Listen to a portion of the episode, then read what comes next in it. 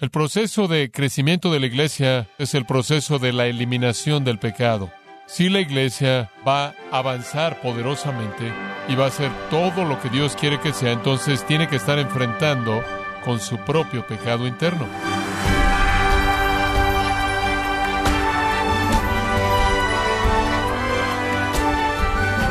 Le damos las gracias por acompañarnos en este su programa Gracias a vosotros con el pastor John MacArthur. Un mismo hermano se queja los miércoles de la falta de música en el servicio y los domingos del estilo de música.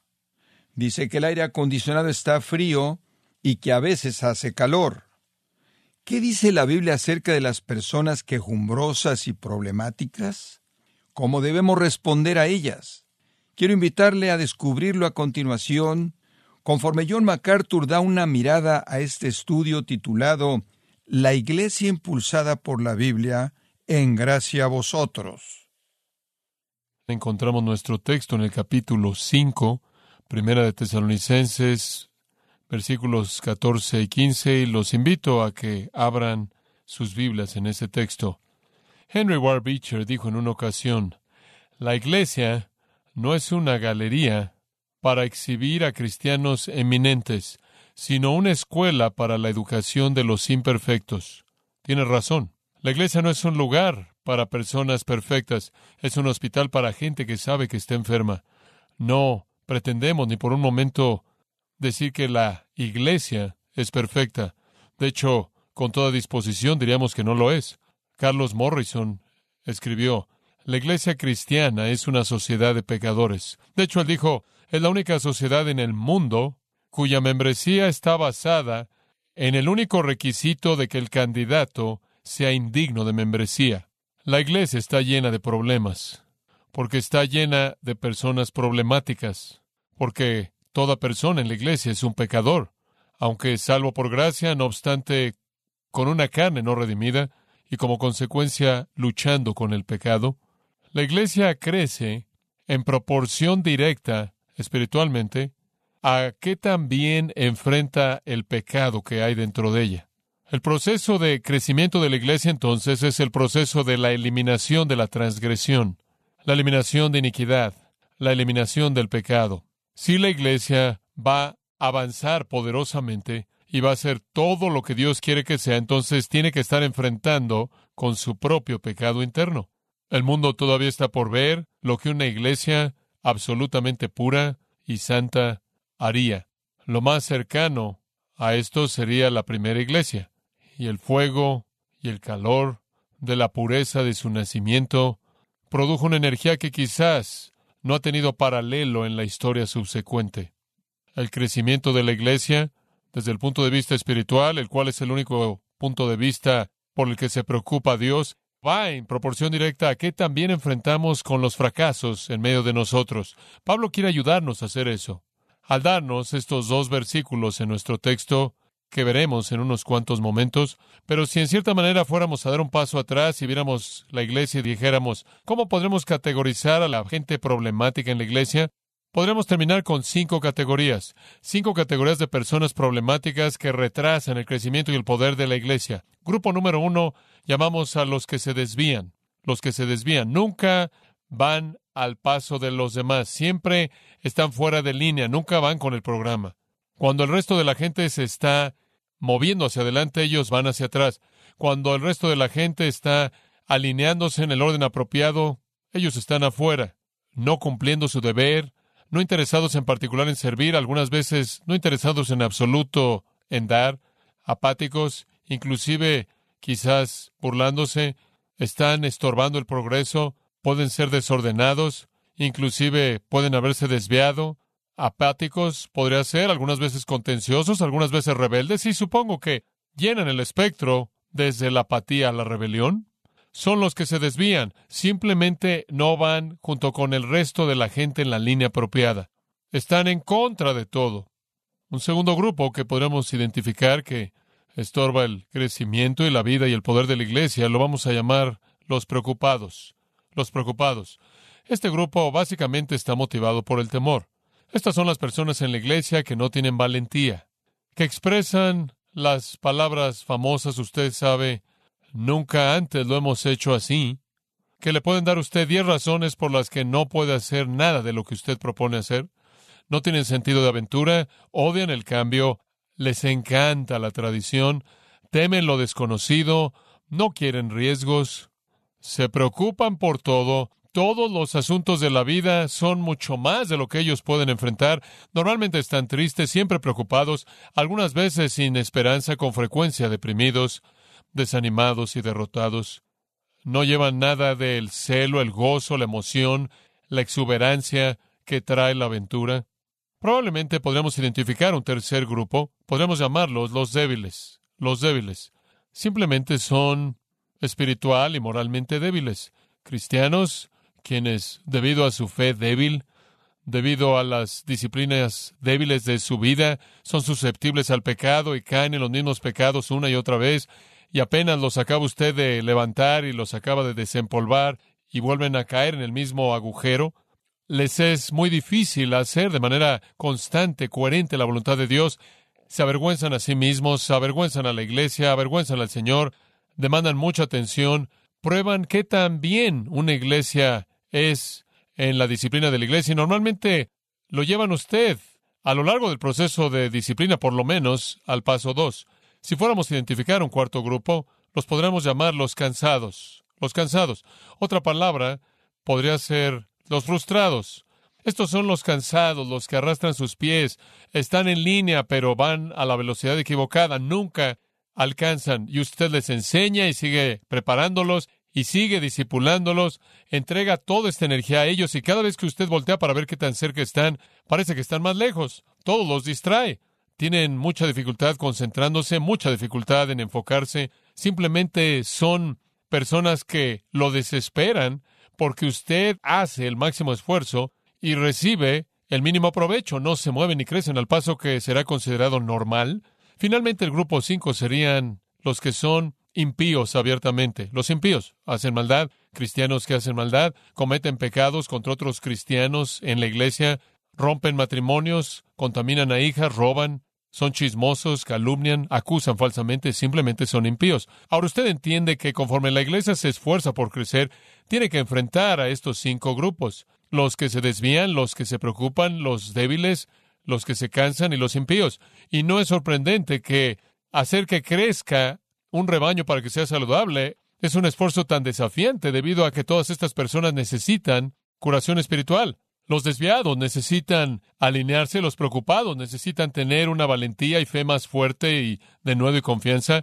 Los débiles necesitan ser más disciplinados en el asunto de la vida santa. Y los que se preocupan necesitan alcanzar a los demás y los impíos necesitan hacer lo que es correcto. Hay mucho trabajo que hacer para que todos estos se alineen. Ahora, con todo lo que es dicho y todo lo que se escribe acerca del crecimiento de la Iglesia, toda la información sofisticada, todos los principios de homogeneidad, toda la demografía cultural, todas las estrategias sutiles, todos los métodos de entretenimiento, toda la técnica de publicidad que supuestamente deben ser las claves para edificar a la Iglesia y hacer que crezca. Poco se está diciendo acerca de cómo cultivar un rebaño saludable espiritualmente que crezca a semejanza de Cristo al eliminar estos problemas. La Biblia nunca dice nada acerca de la homogeneidad, la Biblia nunca dice nada acerca de la demografía cultural, la Biblia nunca dice nada acerca de las estrategias sutiles, la Biblia nunca dice nada acerca de la metodología de entretenimiento, la Biblia nunca dice nada acerca de la técnica de promoción, pero dice, si usted quiere hacer que una iglesia crezca,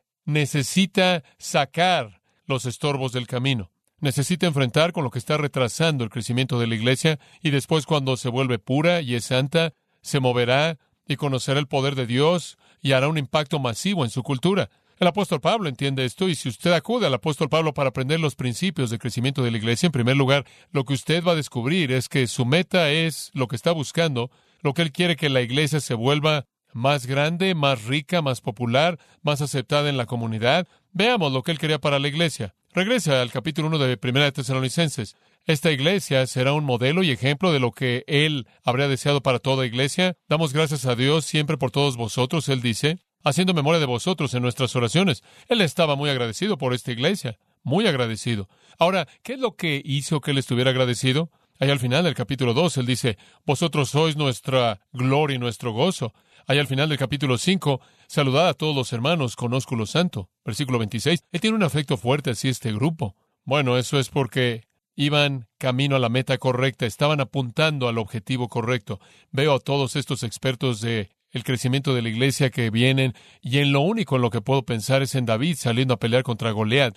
Y Saúl viene y le entrega a David su armadura. Y se acuerda de lo que dice en 1 Samuel 17, 39, dice de David, él trató en vano de ir porque no estaba acostumbrado a eso y entonces David le dijo, no puedo ir con esto, no estoy acostumbrado a esto, no puedo usar esto, no estoy acostumbrado a esto.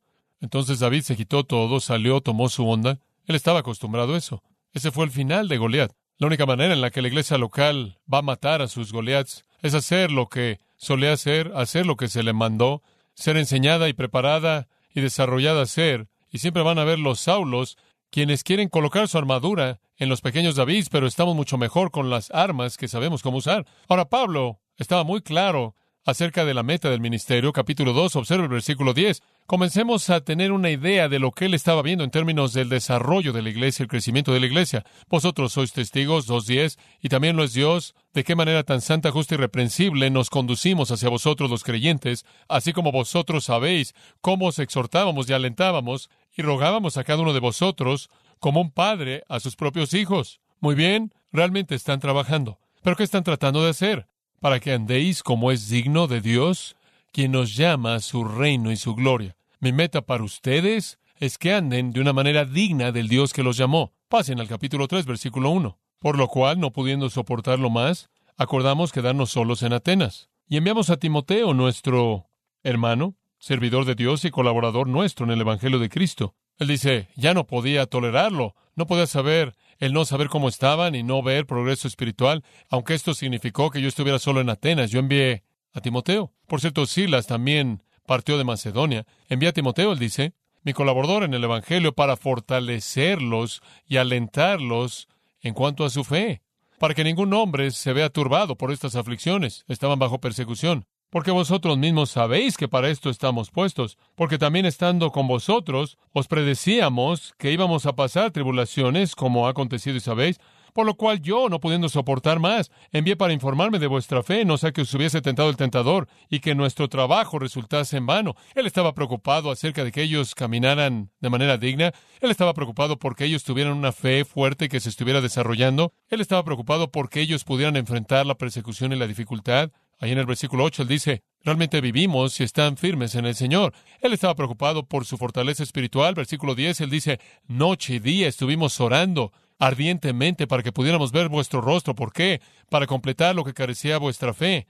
Como puede ver, lo que él quería era una fe fuerte y madura. Esa era la meta de sus oraciones y sus esfuerzos. Eso era lo que él buscaba. Él dice ahora en su gran bendición que nuestro Dios y Padre mismo y Jesús nuestro Señor dirija nuestro camino a vosotros y que el Señor os haga aumentar y abundar en amor unos para con otros. Queremos que se amen unos a otros más y por todos los hombres, así como también por ustedes, para que Él pueda establecer vuestros corazones irreprensibles en santidad delante de nuestro Dios y Padre. ¿Se da cuenta? Él está buscando la fe y el amor y la virtud. Capítulo 4, versículo 1. Finalmente, hermanos, os pedimos y exhortamos en el Señor Jesús que, así como habéis recibido de nosotros instrucción, para que sepáis cómo debéis caminar y agradar a Dios, así como ya lo hacéis, que abundéis aún más. Queremos que caminen de una manera digna, queremos que agraden a Dios.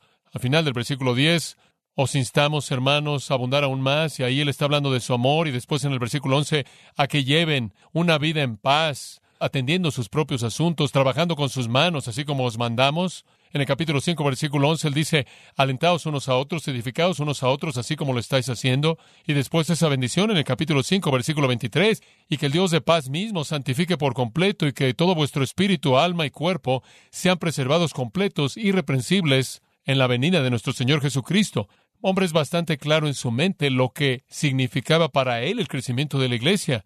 Él estaba buscando que las vidas de los creyentes profundizaran, se fortalecieran, conociendo de manera plena que conforme usted elimine el impedimento presentado por la gente que está retrasando a la iglesia, la iglesia comienza a moverse en poder. Entonces Pablo invirtió mucha energía, sus recursos, sus oraciones y su pasión para crecer, para cultivar a un rebaño espiritual saludable, a transformar a los que se estaban desviando, a los preocupados, a los débiles, a los cansados y a los impíos, para que fueran justos y poderosos y eficaces. Y si usted ve nuestro texto, versículos 14 y 15, usted va a conocer a las personas problemáticas. Versículo 14, también os rogamos, hermanos, que amonestéis a los ociosos, que alentéis a los de poco ánimo, que sostengáis a los débiles, que seáis pacientes para con todos. Mirad que ninguno pague a otro mal por mal, antes seguid siempre lo bueno uno para con otros y paz con todos. Ese es un dueto maravilloso, maravilloso de versículos. Porque aunque la iglesia en Tesalónica estaba floreciendo y creciendo, tenían problemas. Y fuera cual fuera su problema, no fue el resultado de esas personas problemáticas. Pablo dijo en 2 Corintios 11, 28, es la preocupación de todas las iglesias, que es la carga más grande del ministerio. Trasciende cualquier dolor físico que he soportado, dice él, encima de todo el dolor, las flagelaciones, lo que ha golpeado mi cuerpo es esta preocupación por las iglesias. Gálatas 2.1, quiero que sepan cuán grande lucha tengo a favor de ustedes. Dicha de manera coloquial, me son un gran dolor de cabeza. Esta es una carga para mí, llevando en mi espalda todas las iglesias que necesitan crecer. Ahora, en estos dos versículos, conforme él define estos cinco grupos, él también nos dice cómo enfrentarlos. Los versículos 2 y 13 que ya estudiamos hablaron de la relación entre los pastores y las ovejas y la relación entre las ovejas y los pastores. Los versículos 16 y en adelante hablan de la relación de las ovejas con el gran pastor y nuestro texto habla de la relación entre las ovejas con las ovejas. Entonces esta pequeña sección lo cubre todo. En los versículos 12 y 13, él le habló a los pastores para que supieran cómo debían tratar a las ovejas y le dijo a los pastores, laboren entre las ovejas, ejerzan autoridad sobre las ovejas e instruyen a las ovejas. Él le dijo a las ovejas cómo tratar a los pastores. Él le dijo a las ovejas, valoren a los pastores, estimen a los pastores y sométanse a los pastores. Comenzando en el versículo 16, él le va a decir a las ovejas cómo relacionarse con el gran pastor. Estad siempre gozosos, orad sin cesar y dad gracias. No apaguéis al espíritu y demás, pero en este momento él está hablando a las ovejas para que sepan cómo enfrentar a las ovejas. La palabra clave entonces en el versículo 14 es la palabra hermanos. Mientras que ciertamente hay una responsabilidad por parte de los pastores de ejercer una autoridad única al confrontar estos cinco grupos de cristianos problemáticos, las líneas entre el pastor y las ovejas en esta área son muy flexibles. Él usa la palabra hermanos y simplemente para darle una nota de comparación, versículo 12, os rogamos, hermanos, que reconozcáis a los que trabajan entre vosotros y os presiden en el Señor y os amonestan, aprecien, valoren a sus pastores. Entonces, hermanos, en el versículo 12 se dirige a la congregación.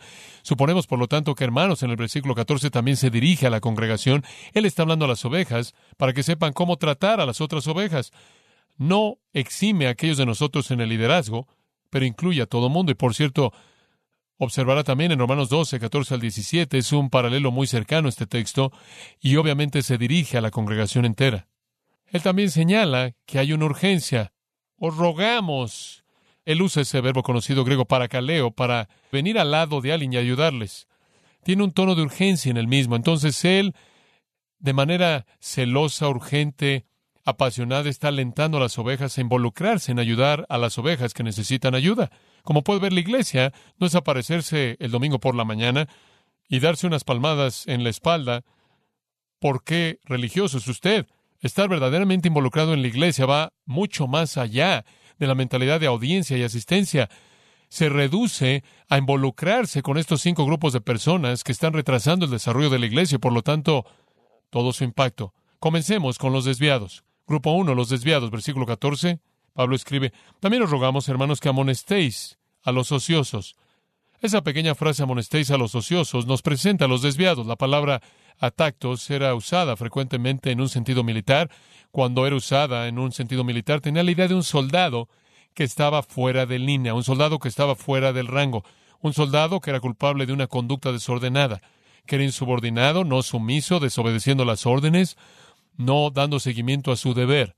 Él estaba fuera de línea. Eventualmente llegó a significar cualquier persona que hace su deber. Cualquier persona que no cumple con su responsabilidad. Moffat la traduce los flojos, los apáticos. Algunos han sugerido flojos, apáticos, indiferentes. Pero no tiene que significar tan solo eso. Puede significar alguien que no cumple con su deber, no solo por apatía, sino que no cumple con su deber debido a que es rebelde. En segunda de Tesalonicenses hay algunas formas cognadas de esta palabra que son usadas. Esta palabra solo es usada en el Nuevo Testamento aquí, pero hay otras formas de la misma usadas en 2 Tesalonicenses 3, versículos 6 y 7, y creo que en el 11. En este texto en particular es usado para referirse a personas flojas que no trabajan y esperan que el resto de la gente haga el trabajo y cuide de ellos. Para nosotros se refiere a los desviados, están desalineados. Todo el mundo va en una dirección, ellos no. Todo el mundo entiende el deber espiritual, está dispuesto a hacerlo, hacer lo que Dios los ha dotado para que lo hagan, involucrarse en el servicio, sea que signifique que estoy sirviendo al Señor con mis dones, estoy ofrendando conforme Dios me ha prosperado, estoy apoyando al liderazgo de la iglesia, estoy apoyando la dirección en la que vamos, estoy en el equipo, estoy participando, soy parte del equipo, estoy involucrado. Ese es el tipo de persona que hace que la iglesia se mueva y crezca. Este es el tipo de personas que rechazan todo eso. Están fuera de línea. Quizás no están cumpliendo con su deber porque no les importa. Quizás no están cumpliendo con su deber porque están enojados y son rebeldes y son contenciosos. Simplemente no apoyan. No son parte de lo que está pasando. Algunas veces están ahí en la orilla por un rato y finalmente están tan amargados que simplemente se van a otro lugar. Son los que calientan la banca. Y aprendí unas cuantas cosas cuando estuve en el deporte. Una de ellas es que los que calientan la banca se vuelven críticos. La gente que critica más es la gente que no cumple con su deber. Me puedo acordar que estuve sentado en la banca en una temporada de fútbol americano y tuve el privilegio de ser un running back que comenzaba y hubieron unos cuantos que no comenzaron porque yo comencé y al principio en cierta manera me alentaban pensando que iban a tener su momento y cuando no llegó su momento ellos estaban deseando en secreto que me rompiera la pierna y cuando no me rompí la pierna entonces comenzaban a hablar de lo mal que el entrenador tomaba las decisiones y no podía distinguir el talento cuando lo veía. Y eventualmente apoyaban al otro equipo. Esa es la progresión. La gente que resiste el involucramiento, que nunca quiere ir más allá de la mentalidad de audiencia, sea por apatía o por rebeldía, vienen aquí simplemente para ver y después simplemente para criticar. Quizás en el peor de los casos no hacen nada, en el mejor de los casos. Esta es una flojera culpable. La gente que en cierta manera quiere estar ahí en la orilla, simplemente... Esta es una conducta intolerable en una iglesia creciente. ¿Cómo debemos enfrentarlos? Muy simple.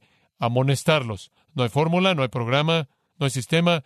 Las ovejas individuales se acercan a estas ovejas que están en la orilla, no están cumpliendo con su deber, no están usando sus dones, no están ministrando, no son parte del equipo, no apoyan, no van con el programa, no van al mismo paso que el resto de la gente, están fuera de línea, desordenados, se están desviando y simplemente acercarse a ellos. A.T. Robertson dijo que el verbo nuteteo significa darles algo de sentido.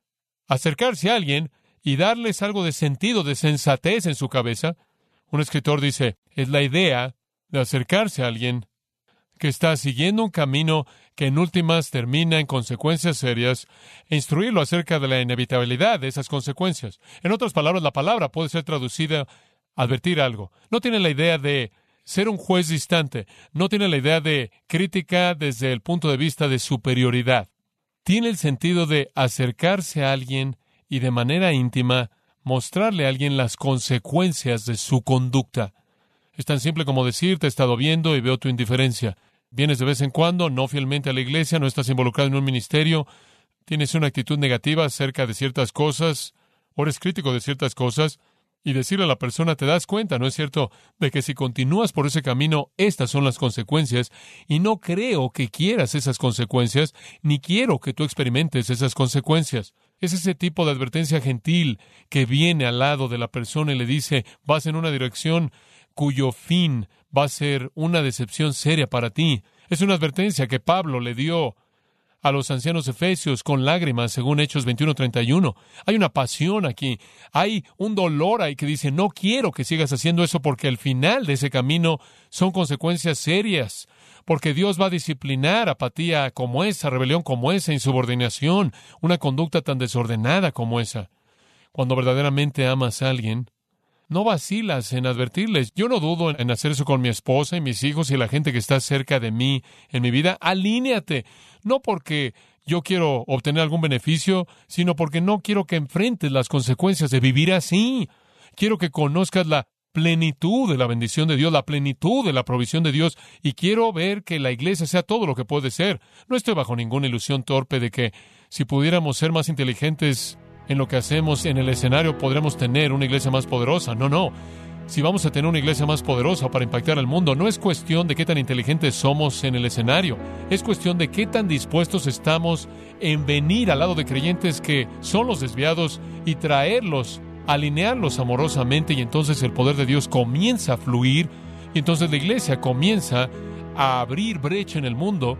Esta es una confrontación necesaria. La iglesia no es venir y sentarse y quedarse viendo a la parte de atrás de la cabeza de alguien, no es eso.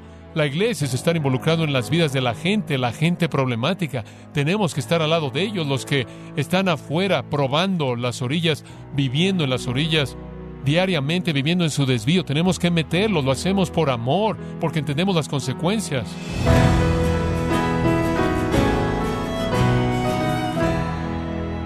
De esta forma ha sido John MacArthur mostrándonos cómo tratar con personas problemáticas dentro de la iglesia local.